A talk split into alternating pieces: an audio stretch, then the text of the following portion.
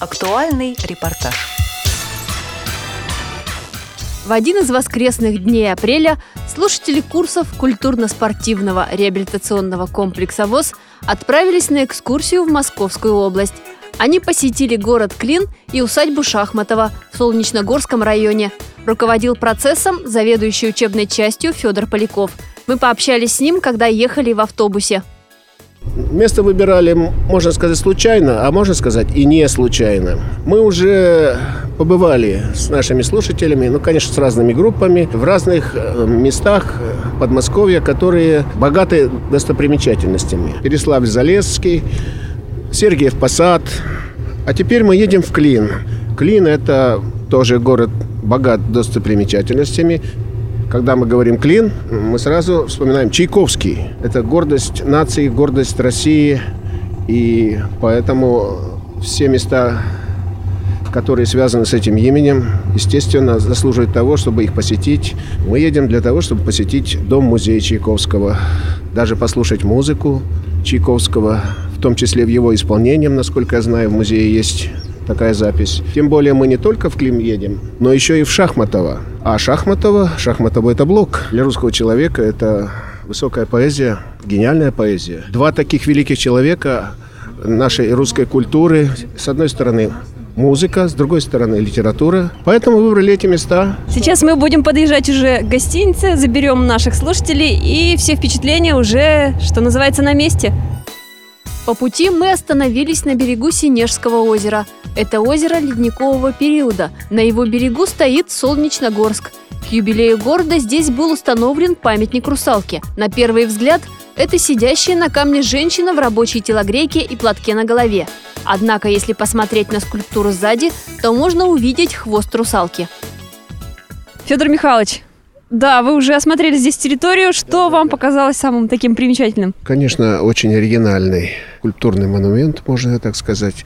Русалка в телогрейке с гармошкой. Да, видимо, русалка, которая вдохновляла строителей канала. Русалка 30-х годов, судя по прическе, судя по телогрейке и судя по гармошке. Да, это та русалка еще. То есть напоминает чем-то советскую женщину? Да, 30-х годов, да, строительницу вот как раз одну из строительниц канала, может быть, который здесь не очень далеко, канала имени Москвы.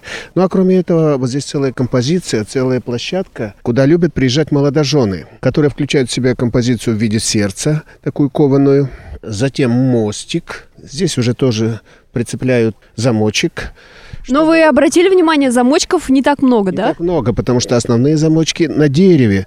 Это дерево тоже такая композиция из металла кованая. И очень много замочков, которые оставляют молодожены для того, чтобы такое поверье, если оставить здесь замочек, то семья будет крепкой и дружной. А еще на этой набережной можно увидеть книжный домик и стоят скамеечки – а это значит, в теплое время года набережная выглядит как читальный зал под открытым небом с прекрасным видом на озеро Синеж. А мы отправились дальше и совсем скоро прибыли в Клин. Именно здесь находится дом-музей известного композитора Петра Чайковского. Экскурсию для нас провела методист Галина Сиско. Э, отсюда он уехал на гастроли, которые оборвались в Петербурге в самом начале. И когда петербуржцы а Чайковского по распоряжению Александра III хранили с царскими почестями. Когда петербуржцы провожали его в последний путь, были сказаны замечательные слова его младшего брата Модеста Ильича Чайковского. Пусть на память о великом музыканте останется дом, в котором он жил, как будто бы Петр Ильич может в него вернуться. Вот так возник первый в нашей стране мемориальный музыкальный музей – и основатель его, брат Чайковского, драматург Модест Чайковский, оказался основателем не только этого музея, но целой традиции создания мемориальных домов-музеев в нашей стране. Прошу в 19 век. Деревья, среди которых вы сейчас окажетесь, это живые современники Чайковского, единственные живые на сегодняшний день. Какие-то из них упали и посадили новые. А вообще у Чайковского никогда не было своего дома. Все подмосковные дома, в Подмосковье Петр Ильич прожил восемь с половиной лет, он снимал в аренду. И это было последнее его жилище, где он провел полтора года, где написал шестую симфонию, которую представлял себе завершением своей сочинительской карьеры, а вслед за ней написал еще множество прекрасной музыки. Мы в кабинете гостиной музея Чайковского. Один из главных экспонатов и гордость этого музея – рояль композитора. Мечтая о том, каким должен быть дом, в котором ему бы хотелось жить, Чайковский однажды написал, что дом – это место, где живут книги, ноты, воспоминания. В этом доме конечно же, жила и живет, и всегда будет жить музыка. И в кабинете гостиной главное действующее лицо, безусловно, рояль Чайковского. Для каждого входящего в этот дом Хоть и не открывается крышка этого рояля, но включается замечательная звукозапись, сделанная в один из дней рождения Чайковского второй половины 80-х годов XX века, когда на этом рояле играл замечательный музыкант, в репертуар которого входят все фортепианные сочинения Чайковского, Михаил Васильевич Плетнев.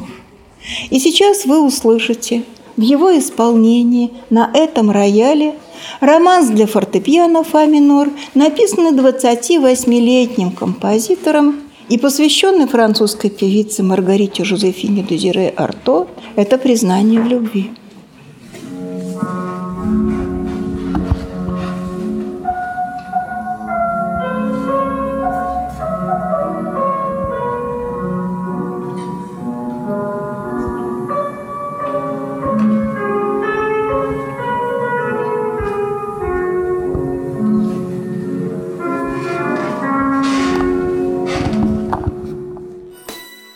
Нам рассказали о том, как рождалась музыка у Петра Чайковского.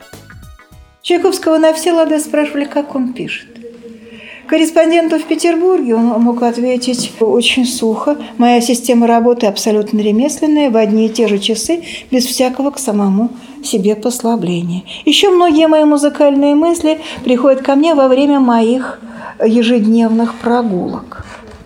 Чайковский каждый день на два часа уходил из дома и быстрым шагом, э, чтобы ничего не произошло с его здоровьем, два часа ходил. Он старался быть где-нибудь в поле или в лесу, где нет людей, и в тишине на луне симпатичной природы оживала та самая постоянная и неустанная работа, которая ведется, писал Чайковский в части головы моей отданной музыки. Когда его спросила Надежда Филаретовна фон как рождаются его произведения – он написал ее очень красиво, это почти стихи в прозе. обыкновенно, вдруг, самым неожиданным образом является тема. Очень важно, чтобы тема явилась сама собой. Это зерно будущего произведения. И если почва благодарная, то есть есть расположение к работе, зерно это с непостижимой быстротой пускает корни, показывается из-под земли, появляются стебелек, сучья, листья, цветы. Вот так писал Чайковский. В музее Чайковского посетители также могут прослушать записи его произведений.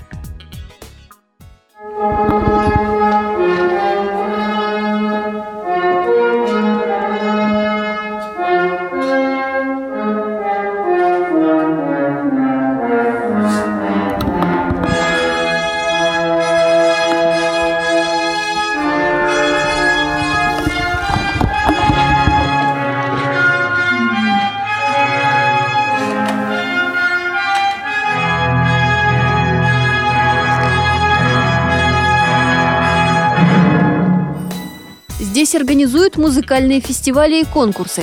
По словам сотрудников, к ним в город и в музей нередко приезжают целыми семьями, поэтому спросом пользуются семейные экскурсии.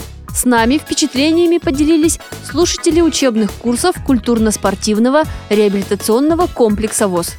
Книг очень много, красивые свечи, люстры красивые. Не дотянешься, жалко. Экскурсия очень понравилась. Э, очень интересно рассказывают но плохо, что нельзя посмотреть, нельзя пощупать. Э, запомнилась гостиная, много портретов, много книг, которые действительно эксклюзивные. Здесь также можно услышать, как звучал голос композитора. Эта запись много лет назад была сделана на фонограф.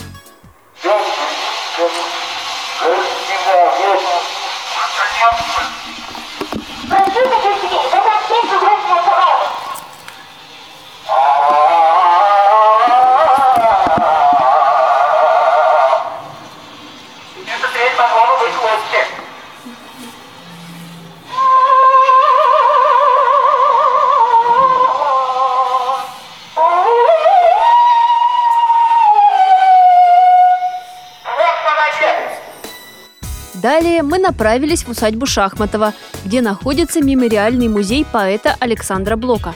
Усадьба принадлежала деду Блока, ученому Андрею Бекетову. Здесь Блок провел свои детские и юношеские годы.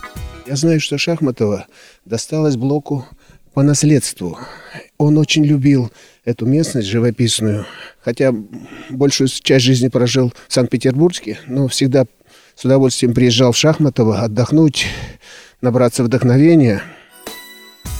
Эта усадьба была построена поэтом Александром Блоком по собственному проекту. Однако в 20-е годы прошлого века была сожжена. Первые посетители в воссозданной усадьбе появились в начале 2000-х. Те, кто сюда приедут, увидят главный дом, каретный сарай, флигель и амбар. Мы побеседовали с Олесей Гавриленко, общественным корреспондентом «Радио ВОЗ» и специалистом по социокультурной реабилитации Чувашской региональной организации ВОЗ.